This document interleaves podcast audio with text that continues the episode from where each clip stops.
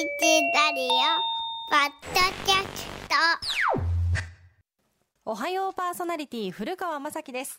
時刻は8時2分です。続いて話のダイジェスト。今日は8月15日終戦の日を迎えて78年が経ったということなんですね、で今日の終戦記念日に向けて私太平洋戦争の当事者の方にお話を伺ってきましたえー今の日本はですね、まあ、戦争が、まあ、世界各地で起きているわけですけれども特にロシア・ウクライナ侵攻問題これによって物価が上がり防衛に関する法律も制定されるなど我々にどうしても戦争の存在っていうのをこれ嫌がおうにも感じざるを得ない日常になっています。で私にとってやっぱり戦争をより自分のこととして受け止めるっていうことが必要だなと。で今日8月15日とかそれからまあ8月6日と9日もそうなんですけれどもなんかそのそういう日にしたい。と思ってるんですね。で、そのために何が必要かと考えれば、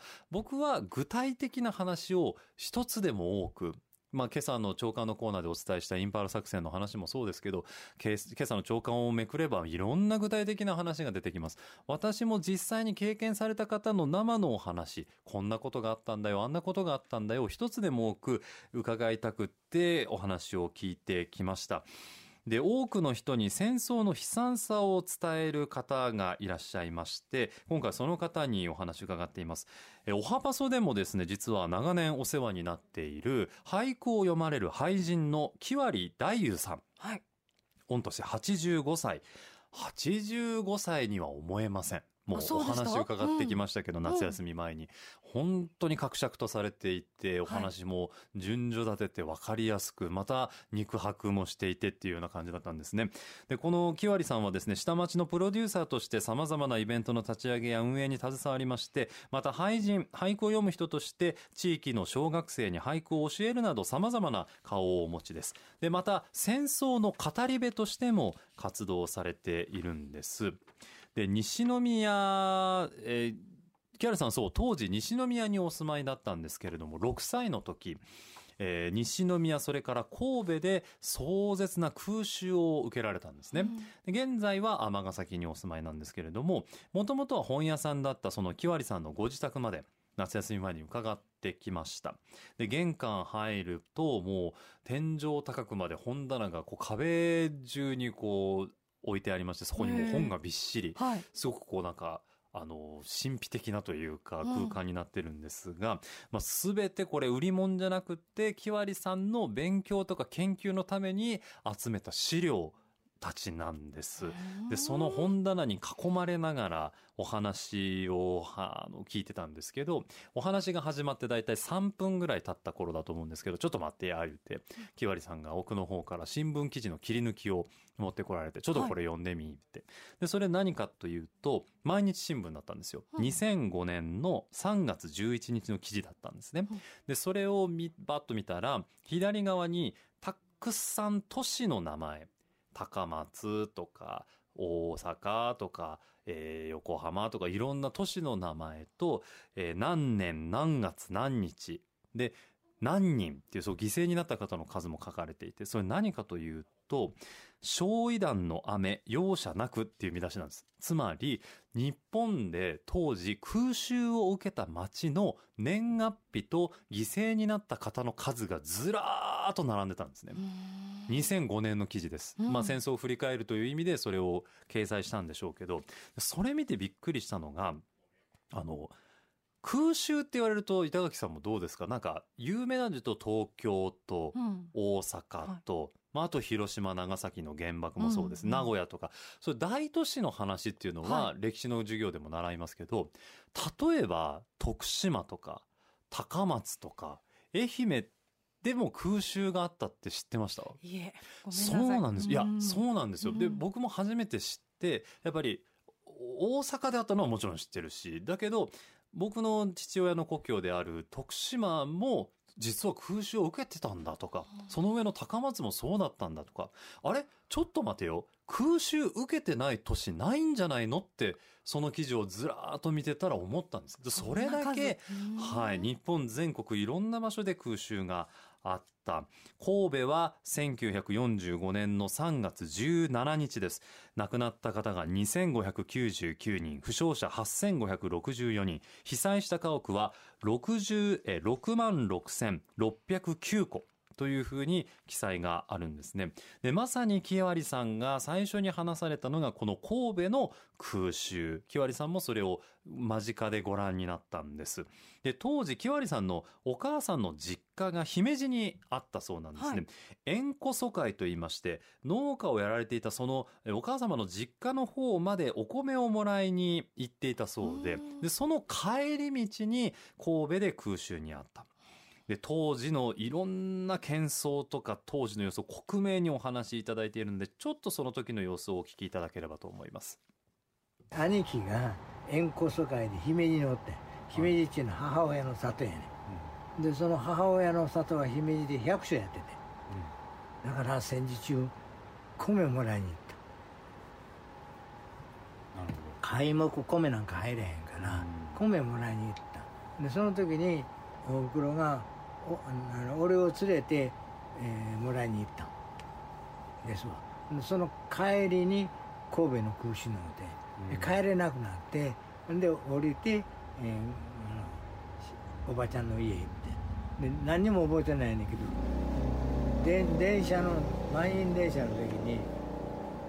神戸で降りるって言うたらそこら辺にいてる客がうちの母親と捕まえてめちゃくちゃ怒ってたの覚えてんねこんなややこしい時に子供連れてうろうろするな。それは覚えてんねそういうのも覚えてんねほんで怒怒られてもう俺は荷物扱いでおっさんからおっさんにこうこなして渡されてこれ出されて、ほんで大倉で出てくる。ほんであのおばの家行った。おばの家がなんか神戸の神戸あんないからちょっと高いとこに住んでたんで窓開けたら神戸の上が全部燃えてたそれを風景を覚えてね神戸の海が燃えてるように見えた。海が燃えてるわけやないねんけど町が燃えてんねんけどその向こう海やろ、うん、子供の目にはこうやって窓から出したそこまで覚えてんねんけどねそれがさ後でいつや分からんかって。後でこれ見ててほんならまだ3月か3月やったら俺まだ学校行ってない時やないの。分かってくる。4月から学校やからねまさしくそのじゃあ姫路から折り返す時に神戸で空襲に、うん、まあそれは直接的に合わなかったとしても足止めを一番最初に一番最初に俺が目この目で見た空襲はこれや。神戸の空襲や。その神戸の町が火の海になるきっかけとなる攻撃っていうのはその目で見たんですか木原さん。いやあの燃えてる絵絵面を見たわけやね。なるほどそれはもう気づいたら攻撃をされていたっていう。そうそうそうでその時木原さんは安全なところからそうですそうです。ってことだ。ったん。です、うん、だその前後のあの本当の姿っていうのは分からへん。なるほど。幼かったし記憶として断片的にしかないわけやから、はい、ただ神戸が燃えてるというふうに、まあ、その絵面だけは明快に怖かったからね。それは怖かった。こうって窓にもうこれ覚えてんね背伸ばして窓から首出したら真っ赤やったからこうやったいう感じこのお話をされる中でも木割さんは日本中が被害を受けたっていうこの空襲の特集記事にしきりに目をやるんですよね。で、おっしゃるのが大都会だけの話じゃないんだと。君たちの親、おじいちゃん、おばあちゃんに聞いたら家族を兵隊に出したかとか空襲を受けたかとかみんな何かしらの記憶があるはずだと。で、満州に行かれた人っていうのは、例えば帰ってこられなかったり、沖縄の方はこれとはまた別のやられ方をしていて、もうそんなに比べたら自分なんてたかが知れているっていうふうに木割さんがおっしゃるんですね。いや、壮絶な経験だと思うんですけれども、うん、そういうふうに思っていらっしゃる。でも一番数が多いのは自分たちみたいなやつなんだ。つまり、その沖縄の壮絶な経験をされている方のお話も貴重なんだけれども、どこか遠い経験としてなんか聞いいてませんかと。違いますよと。戦争が起きたら、もうあまねく日本全国津々浦々に住む人たちが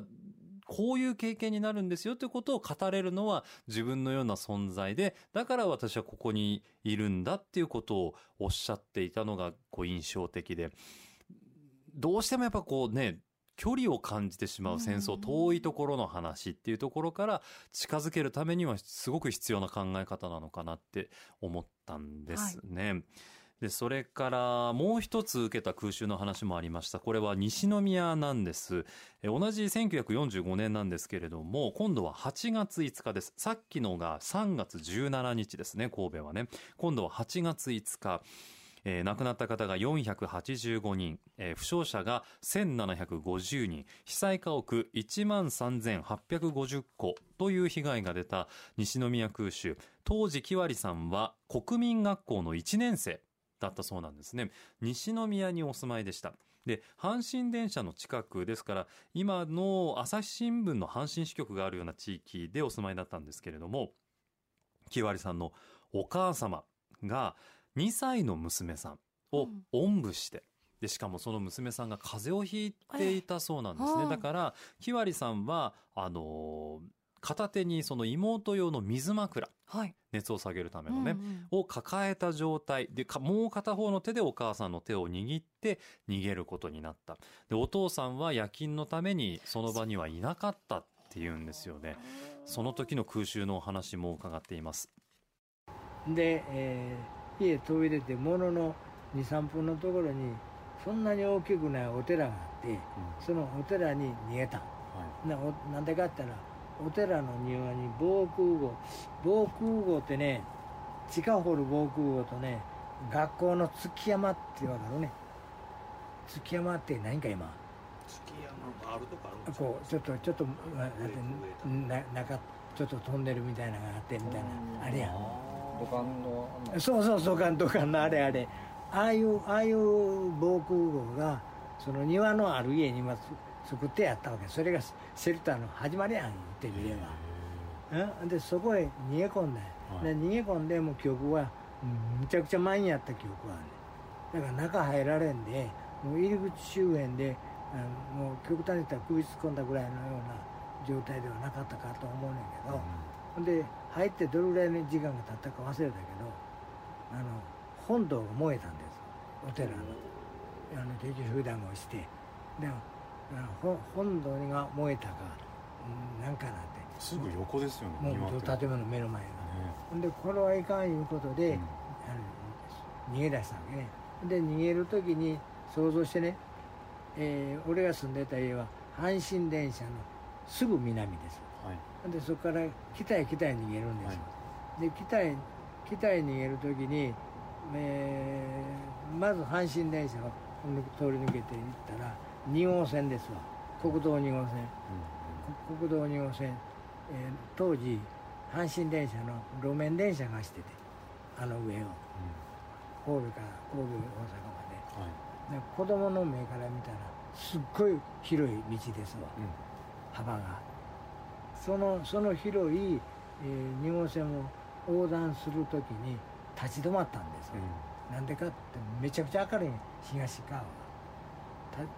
ほんまに東のだから尼崎の見たらめっちゃくちゃ明るい、えー、天神祭りの花火の真下に似てる動きを思い出してくれる、はい、めっちゃくちゃ明るいので時々、えー、思い切り明るいもんあれは何？照明弾やつ照明弾っていうやつが、えー、上空何メーターの上か知らんけどそこで落ちるとあのどういうの？甲子園球場のあのライトを当てられたぐらいの明るさ。昼間みたいに明るい、ね、もうもう全く。何のためにかって言ったらそれを飛行機から見て見れるわけ、うん、あそこに家が固まってるって落とせる、うん、その作戦をアメリカのルメイっていうやつが考えたということは照明弾が来たってことは次空襲のその焼夷弾が来る可能性があるってことですよね。まず照明弾で狙い目を見せて、うん、飛行機のも数えきれないぐらい俺に言わせたら、うん、で来てるわけやから、ええ、もう正直ピカって光った時にはどういう思いなんですか？その2号線びっくりしてるだけ。何これって、うん、もう子供の心でびっくりや、うん、その後バラバラと来るわけやからこのお話を続けるんですけれども、その前に奈良県内の土砂災害警戒情報で新たに追加された地域があります。奈良県曽爾村です。曽爾村に土砂災害警戒情報が新たに発表されています。周辺にお住まいの方はお気をつけください。で話を戻すんですけれども、うん、そうなんですよね照明弾が光るとその次に焼夷弾がやってくる、もうこの街の地形をこう把握した上で上からさらに爆弾を落とすんだっていうことを思ってそれが分かっていた上で見る照明弾って本当に怖い怖かったと思うんですよ。狙われたっていう。そうなんですよね。ね今から走って、果たしてその爆弾焼夷弾から逃げられるんだろうかっていう気分にもなるでしょうし、家族も一緒に逃げてるわけですし、で、木割さんはそういった経験から花火が今でも嫌いだっていうふうにおっしゃるんですよね。大きな音と明かりっていうのはどうしてもやっぱりあの空襲を思い出してしまう。で、そういう方は自分だけじゃないんじゃないかというふうにも話されていました。で、木割さんはひたすら北へ北へと逃げていくんですね。焼夷弾が落ちてくるかもしれない西宮の町を北へひたすら逃げます。で、その時、兄貴が、兄貴が、えー、縁故そばでいない、親父は夜勤でいない、な俺と俺の4つ年下の妹を母親は背中背負ってただから 2, 2歳の赤ん坊を背中に背負って1年生の俺の手を引っ張って火の海を逃げていってるわけ。え本当にどうしたって聞いたらそのトン JR のトンネルをくぐる時に振り返ったら、うん、一緒に逃げてきたらあの近所の家がいなかった。直撃だって、でその近所のっていうのはおお寺に逃げ込んだ。一緒に逃げ込んだ。もう振り返ったらいらっしゃらなかった。その時にその時に一足違いで死んでたやられてた。でね、はい、そんで JR 抜けて機材出るやん。な田んぼや。あのね今ちょうど今中や。8月5日やったの。そうそうそう。今中の田んぼ見て田んぼね水ないんです。中干しっていう言うらしいんだけど百姓。一旦水抜く時があるんだえー、水張って田植えしてちょっと伸びてである程度伸びたら中干しって一旦水抜く時があるらしいね。そういう田んぼに、えー、入っていくわけ。だから北へ逃げていったというのはそれを目指して逃げていってるわけ、うん、ほんならね田んぼのあちこちにちっちゃいね百姓が置いてるあの倉庫みたいなちっちゃい小屋がある。そこへ逃げるわけで。とりあえず上から降ってくんねんから屋根のあるとこに逃げたいから入るわけ。ほんならそれじゃ今度やがてすぐ燃えるの。わら小屋みたいなもんやから百姓のボロ小屋ほなそいつはすぐ燃えるんですってことはそこにも焼夷弾が降りかかったんですか？焼夷弾か向こうに落ちたやつの火の粉が飛んでる、まあのね火の粉はいっぱい飛んでた。そうなんですか。いっぱい燃えるから目の前の家でが燃えてるんではないやつが熱風やなあれで火火の粉がいっぱい飛んでる。暑いんですかやっぱり。暑い。その熱風で、うん、それはなんとなく記憶にある8月自分の気温の暑さじゃなくてそういう熱ですよね火の。それの熱の多分熱のせいやもんねこの稲穂が燃える田んぼに逃げてるやん、はい、何もないから。でこいつが燃える、はい、でこれは火の粉で燃えたんか熱気で燃えたんか分からない、燃えるそれを母親が踏み消すの。うん、それを見て俺も一緒になって踏み消したこれがはっきりよくなって。だからあのあの田んぼのの稲が燃えてるのを自分の足で踏み消した記憶だけは明快にある、でその時間帯は分からへんねんけど多分夜が明けるまでそれやってた。この話もかなりリアルというかもうまさに火の粉が目に浮かぶようなお話だったんですね。その火がこう火の手が来ないように自分の足で踏み消しながら夜が明けるのを待っていたっていう、本当に怖かったんだと思います。で、夜が明けて、当時お父さんは電報電話局にお勤めだったそうなんで、その場所まで家族で行って、てなんとか再会を果たしてそこから、えー命からがら生き延びることができるわけなんですけれどもお父さんに連れられて向かったのが小学校その場所で乾パンをもらったそうなんですね。でこういったあの食べ物に関するお話も聞いております。空襲で西宮の実家は結果的に全焼してしまいますので木割さんは終戦をまたいでまたあのお母さんの実家の姫路に間借りして住んだり狭い家を借りたりして小学3年生まで姫路で過ごすそうなんですね。で帰ってきたのが小学校4年生の時、はい。鳴尾村あの鳴尾球場のあたりに帰ってくるんだそうですで木割さんによると鳴尾っていう場所は当時天領天領ってあの幕府直轄地のことで比較的裕福な場所というようなことを言われるわけですけれども天領だったんで、えー比較的裕福な家庭も多かったようなんですが木割さんご自身の食事事情っていうのは非常に厳しいものだったそうです。こっち帰ってきてから小学校行った時に、うん、給食なんか当然ないから、えーさつ弁当箱にさつまいもを詰めていった記憶がある、えーそれから、えー、かつお節だけで、えー持っていた記憶もある。多分麦飯やったけどね。ほんでそのさつまいものふかした芋を持っていった時に同級生に笑われた記憶も残ってるから、うん、でもかつお節の,、うん、あの方が数は多かったような気がする、い芋は何もなんでもと思うね。でその牛乳のなあのバッシなんとか牛乳って言えないけど言うねんけどバケツですくわれて飲んだ記憶はある。でもまずかったとか美味しかったとかいうそんな記憶は全くない。ほん。でねまずあの配給やでパンまでね食パンまであのパン屋に並んだ記憶があ食パン売ってたんですか？うん。あのあのコッペパンが贅沢ですよ。少し味がついてるそれはどれぐらいですか、ま小学校までやな。中学校行ったらもうちょっとマシになっあたあのあ戦後落ち着いて中学校のところは年表で確認したいねんけれど朝鮮戦争始まってねはい。お弁当はさつまいも1個っていう、で、ご飯に鰹節がかかっていると、ありがたくて嬉しかったっていう木割さんのお話で、やっぱそういう食事も、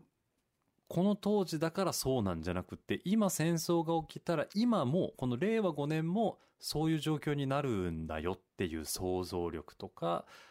必要だなっていうふうに思ったんですよね。私の祖母もはい。80代なんですけど、ええ。あのやっぱそその当時はさつまいもうん。をすごくよく食べたって言ってて、はい。だから今はもうさつまいもはいらないってよく言いますね。なんかうんもうさつまいもはもう昔ほんと散々食べたしなるほど。それしか食べるものなかったんだけどねとかって言いながら。うーんそうですよね。あの道場さんの背景おふくろの本の中でもさつまいもケーキって印象的なシーンで出てくるんですけど、やっぱなんか当時の栄養源として必要なものだったし馴染みのある食材っていうとまあよく聞こえるかもしれませんけどそれしか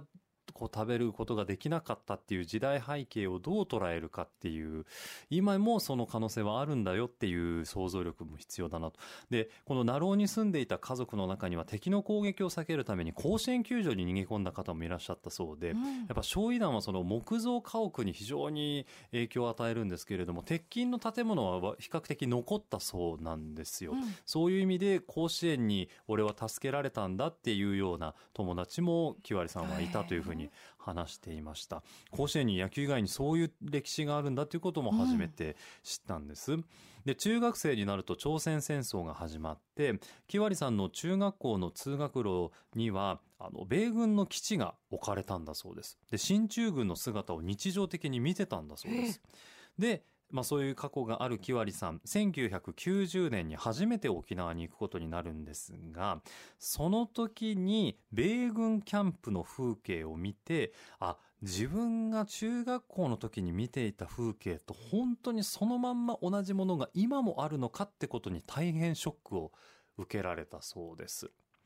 やっぱりそういう現状が過去に経験としてあるからこそ、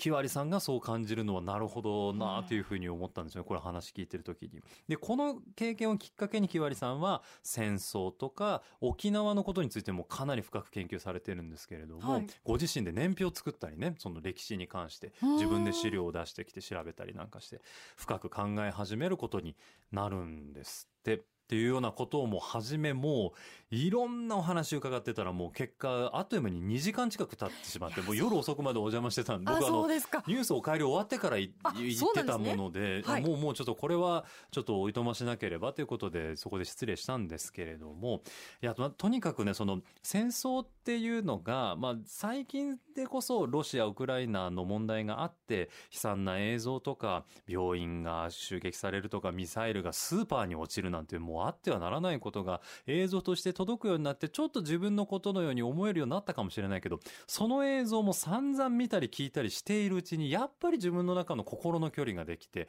遠いところの話こっちにはちょっと関係ないよねってなってきてませんか？またっていう。もうロシア・ウクライナ侵攻も1年以上1年半以上経っているわけですから